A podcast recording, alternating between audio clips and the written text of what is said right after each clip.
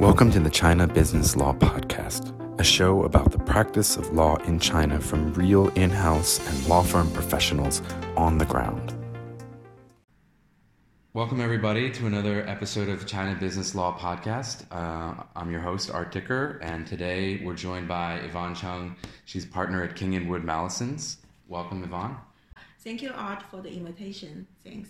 Uh, absolutely, yeah. It's a privilege to have you on. And Today we're going to talk about the foreign investment law, uh, which came out um, uh, early in 2019, and then implementing rules have come out since then.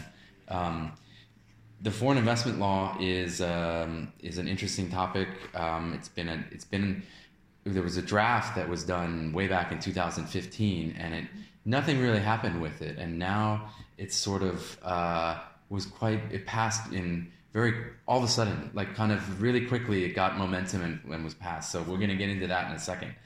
First, if I can ask you about this concept of national treatment, yeah. which is, um, uh, well, I'll let you explain. It's really the core principle of, of, of this law, right?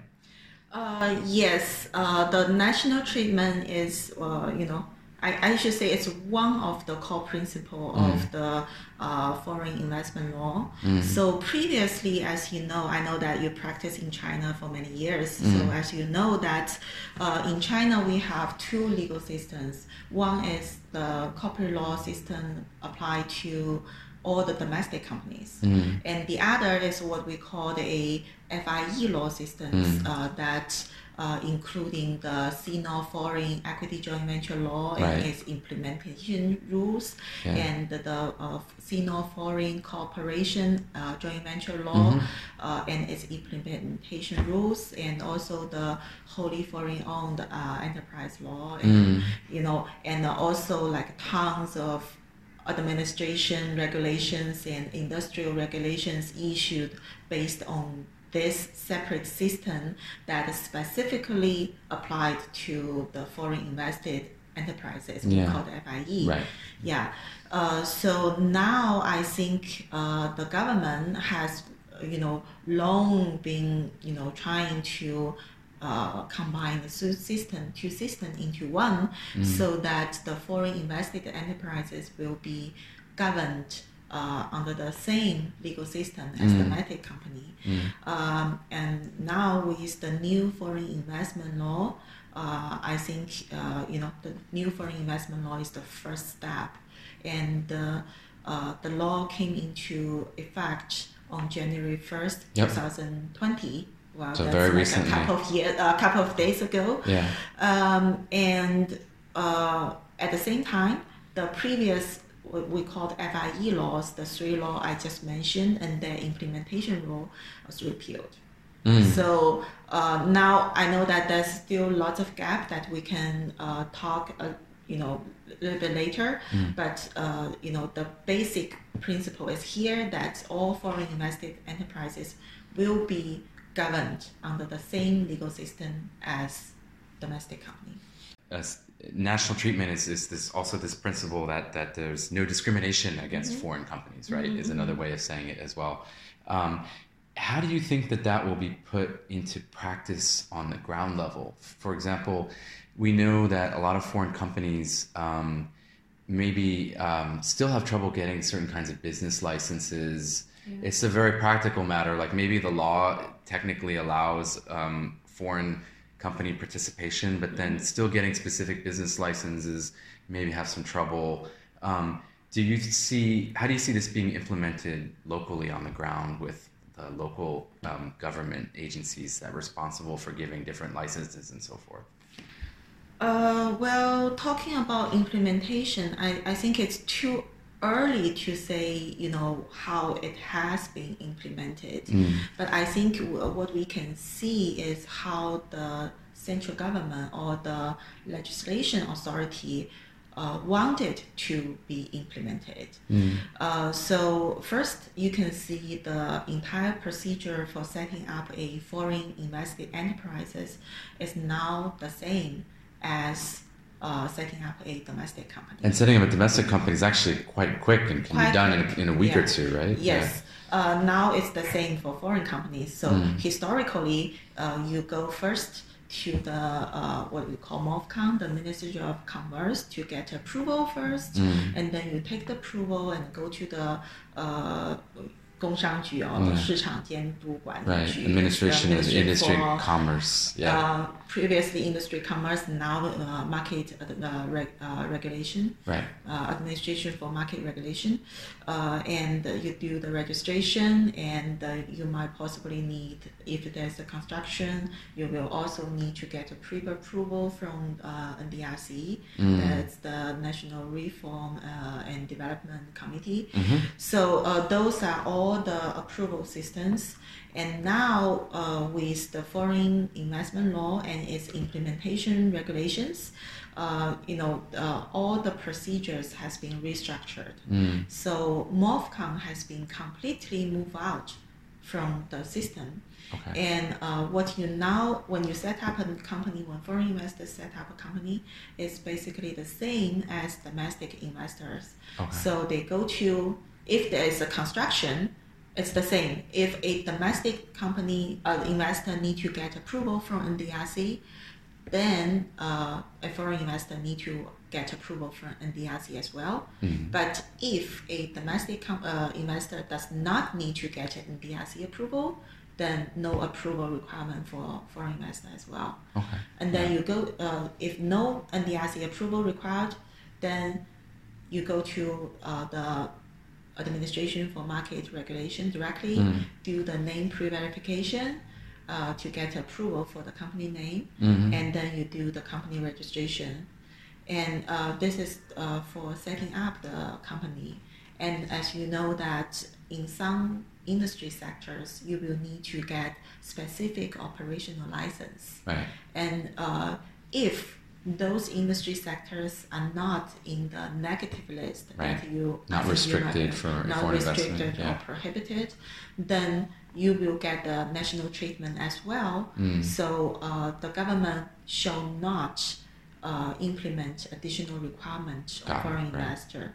But this, uh, I would like to say something additional uh, because uh, previously, like hundreds of industrial uh, regulations has been published, and uh, some of them may have implemented, how to say, imposed. Some of them have imposed additional requirement, qualification requirement on foreign investors Mhm. if they want to set up a company in China and get certain specific operational license.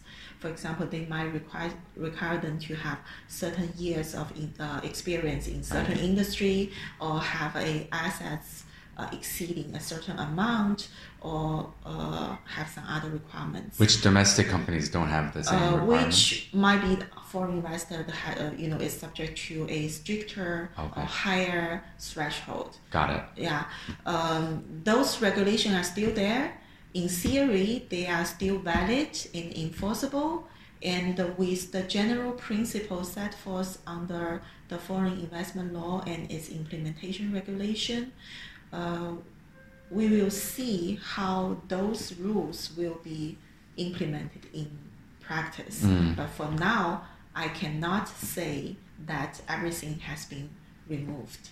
Right. You know what I mean? because there's many years of uh, in English we say inertia, right? There's so much behind, so many years of these agencies being used to having these That's requirements. right. Yeah. That's The general im- implement, uh, implementation regulations that came out recently towards the year end. that's right. Uh, honestly, I, I, I know a lot of, at least in the, the, the foreign investment community, in the um, uh, multinational company community, I think the sentiment was a little bit of disappointment that there was, when the rules came out, the, the original draft rules came out, Yeah. people, it was done very quickly, and people thought, well, in the implementing rules, there'll be more details. And but in fact, the implementing rules are still at a pretty high level, a general level. So perhaps even more implementing rules will come out, or maybe you think maybe each Uh, industry may have its own. Uh, or each regulatory agency might have its own implementing rules later. Um, well, actually, I think uh, the, the government has done more than one implementation rule Mm. ever since the promulgation of the new foreign investment law. Mm. Uh, I actually have a list here, Okay. and uh, like more than more than 15 or 20 uh, regulations Okay. or rules has been published Okay. uh, you know relevant to this foreign investment law Okay. yeah uh, from different angles they Mm. might not be named as a implementation The rules implementation of the yeah. foreign investment law but they are you know doing something from different angles Now, now, now it makes sense. Okay.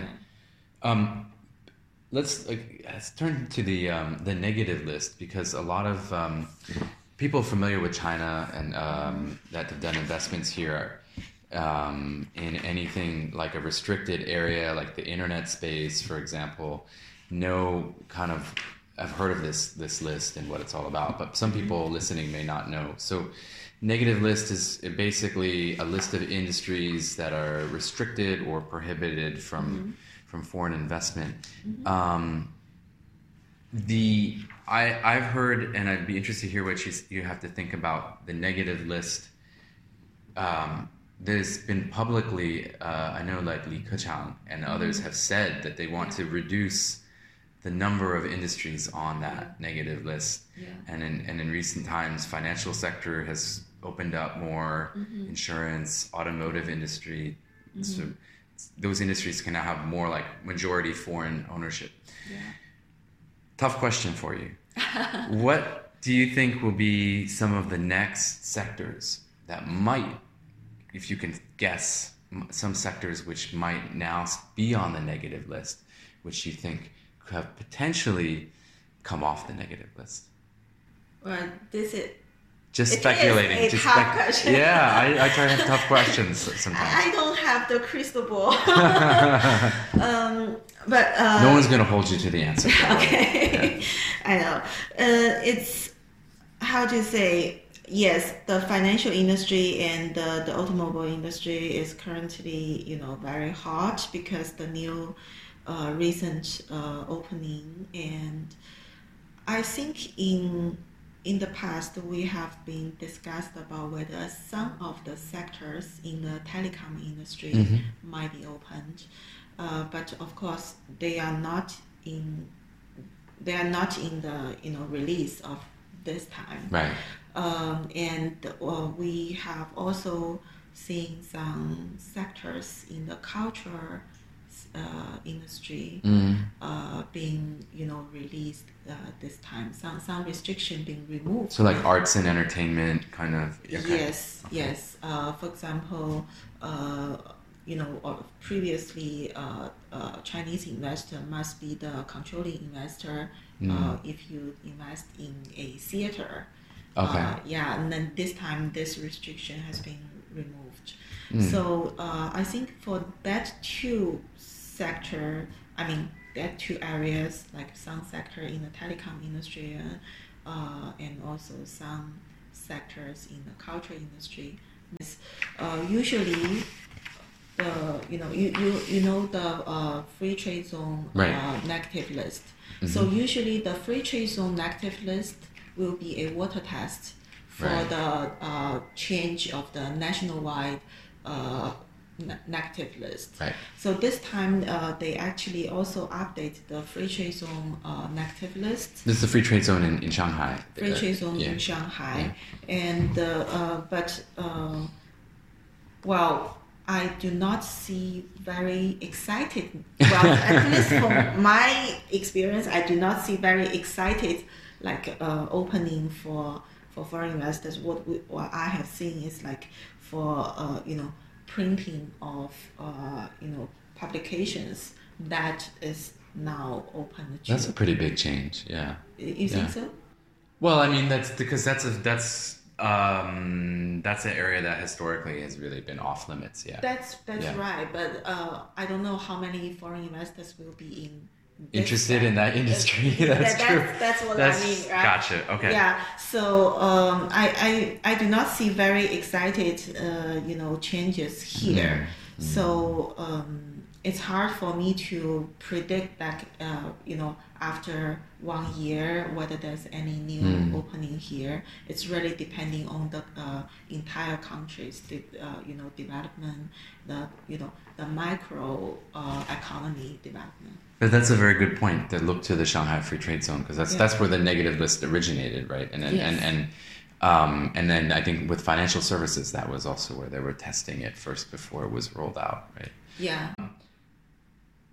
One of the um, things that changed also in the law um, was about um, kind of corporate governance requirements. So Yeah. you mentioned basically um, uh, those three laws on foreign investment have been abolished and replaced with one law, Yeah.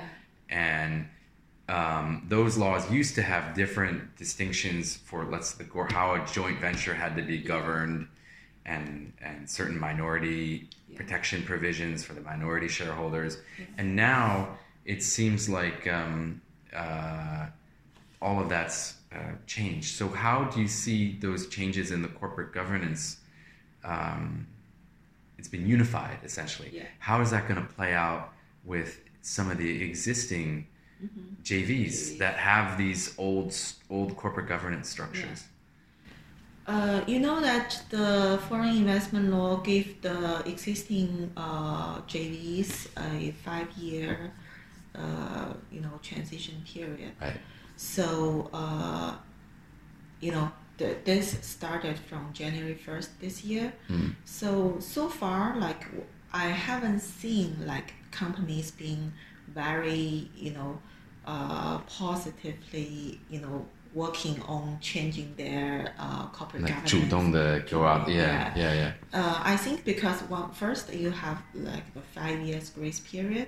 yeah. Uh, second, it might take time for the you know the joint venture partners to negotiate. yeah. But I don't think there will be significant changes here Okay. because uh, talking about the corporate governance, uh, one thing is uh, for JV the board is the highest authority. hmm Uh, but actually, the board is appointed by the shareholders, Right.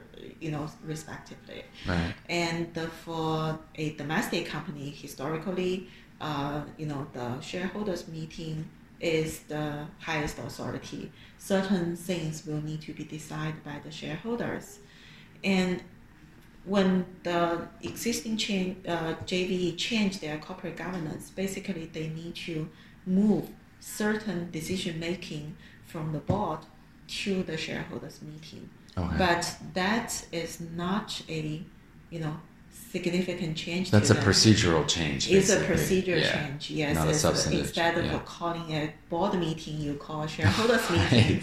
Adopt a, the, you know, board resolution. You adopt a shareholders resolution. So Yeah. it's not significant change, and uh, you know, still you can use the same way of how to allocate the rights between the parties.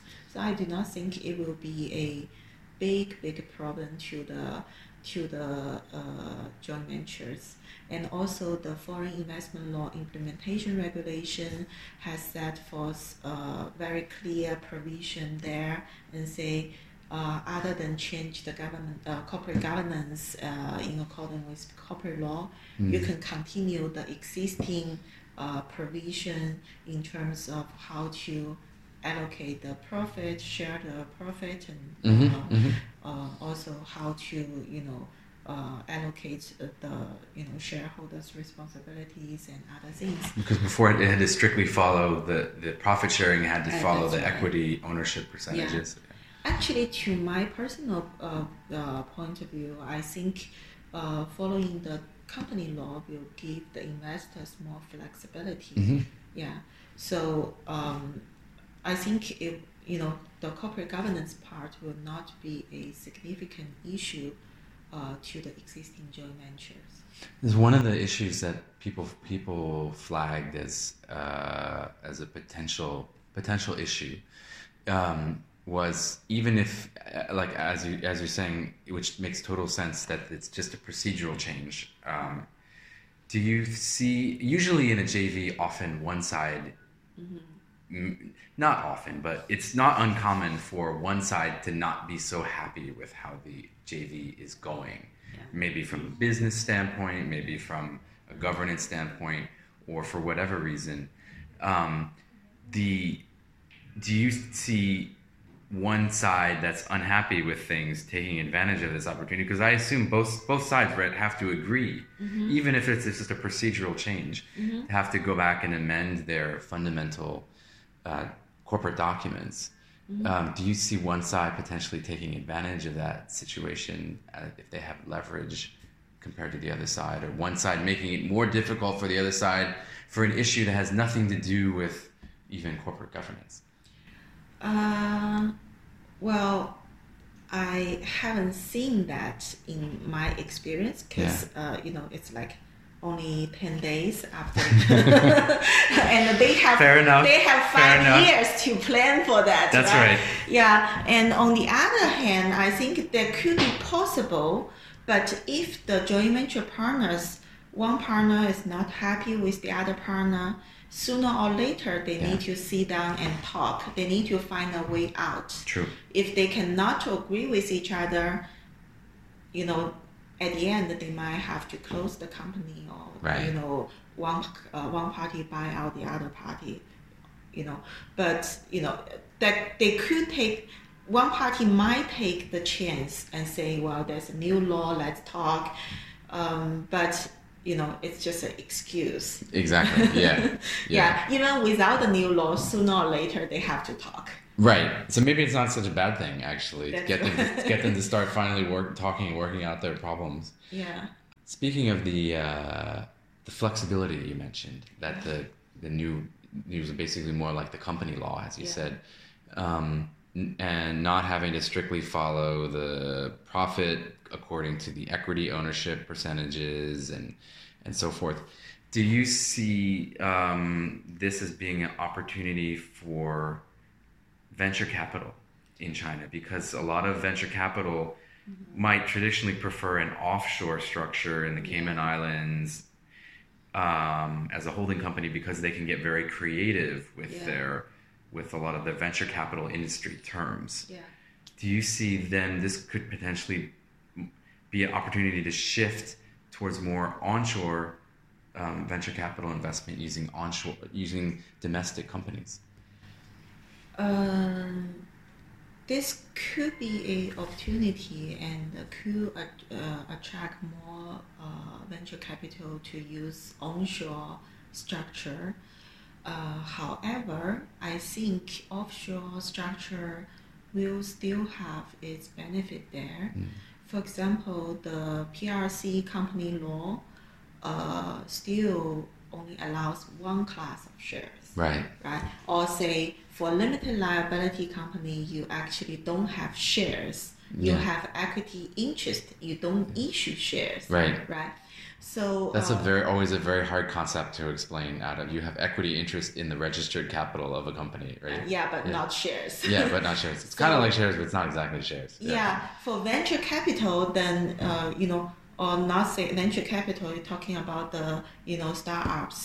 So if you do a startup in China, you say you have you know. Uh, you know, round A, you have angel round, you have Series A, Series B, then you need to work around with all the registered capital system and how to, and basically all the shareholders might have similar rights. You won't distinguish Series A, Series B, Series Right. C, Right. and you can do this much much easier when you use a offshore structure under like Cayman or BVI Right. law system. So offshore system will still have its benefit there.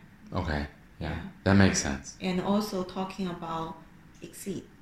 Um, you know, when you s- talking about venture capital, what they are thinking about is a couple of years ago they can, you know, exceed from IPO from Yeah. uh, other chains, and then in that case, offshore structure might also give them more opportunity in terms of where to go IPO. But Right. of course, uh, you know, for domestic company, they can do uh, that in Kechuangban. Right. Yeah. So those are also opportunities. You're right. It will depend on the investor's preference. Yes. Uh, Some some may want to have an exit in China because the valuations ty- typically are higher here. Yes. Yeah, but for some, the offshore is more flexible. Yeah. Yes, that's right. Um, that's interesting. Okay, so so um, how about um, VIE structures? So uh, let me let me give the audience a little bit of background, VIE is a variable interest entity, uh, and um, basically it's a very elaborate structure to actually kind of get around some of these restricted mm-hmm. areas of investment that we talked about with the negative list and so forth, traditionally used in for internet companies. Um, anyway, suffice it to say, it's a very elaborate, complicated structure, um, and one that's in a bit of a gray area as far as um, how enforceable it ultimately is as a, as a legal structure. The government, I think, knows these structures exist. So many companies, famous companies like Baidu and Ali and others, have listed outside of China using these structures. What do you think this law says about VIEs? Because there was a, in the original draft, 2015, it was actually very negative towards VIE structures, right. and then this one, it's silent almost. Silent. What do you think that means for the future of using this kind of a structure for companies? Um, well, uh, that's actually is a you know a area uh, lots of people has been paying attention to and when we discuss about a draft version of the implementation rule, mm. actually, uh, you know, there was also discussion about whether, uh, you know, the implementation rules or regulations need to say something about VIE mm. structure. And at the end, we see the, the final version, the uh, you know the version published mm. uh, is still you know say nothing about VIE structure. Mm. So VIE the you know validity and legitimacy of the VIE structure uh, is uh, I should say is still in a gray area. Yeah. I think that, uh, this is because like you mentioned, so many big uh, and famous companies has been using these structures. Yeah. Um, and uh, no matter whether you say yes or no to this structure, there will be a huge impact to the entire market. Yeah. And also, uh, like Nasdaq, NYSE, and uh, Hong Kong uh, Exchange, and all, also other exchanges has, uh, you know, uh, imposing rules about mm. how to evaluate a company or say a IPO applicant using mm. a VIE structure. Mm. What uh, you know requirements should be satisfied, and uh, uh, you know whether you know, in particular, for example, uh, the Hong Kong uh, exchange requires that if you want to use a VIE structure, you need lawyer to issue a legal opinion about you know this VIE structure is used for what what purpose, blah blah mm. blah, and uh, then uh, they said if you know the government is no longer allowed this VIE structure, that means you know the company might need to go uh, private mm. or say you know be mm. off the list. Totally so, restructure. Yeah, you'd have to totally restructure, restructure it. Yeah. So that that's a lot of things, and um, I think the government does, uh, at least for now, before they ha- can have you know a full picture about the impact and maybe find a solution, mm. um, they might want to keep the stat- status there. Yeah. Yeah. Status, yeah, status quo, and status quo. and and um, it's a bit of a tenuous situation, but as far as it seems like it's it's tolerated for the, yeah. and like you said, to, to to roll it back yeah. or to change it to something else at this point. so many companies have used this structure. It would be, even though it's a very tax inefficient structure, it's still used because it's just the way it is. Yeah. Um, yeah, and also I think the foreign investment law does has you know keep a window there, mm. and they have provision there and say other foreign investment. So if the government uh, you know figure out a feasible way to regulate that, mm. uh, they can always pull pull it in and say this is governed under the foreign investment law. Mm. So that's a that is a window open there, and mm. you know for the government to take future action. Okay. Yeah. yeah. I'll let our audience know that you, if you heard any singing in the background, King King Edward Mallesons has, uh, as of this recording, King and Edward Mallesons has its uh, annual big party uh, uh, ahead of Chinese New Year, um, there. So they're rehearsing tonight, so you may get a little benefit of the singing in the background uh, for that. I was I was downstairs and, and watched a little bit of it earlier.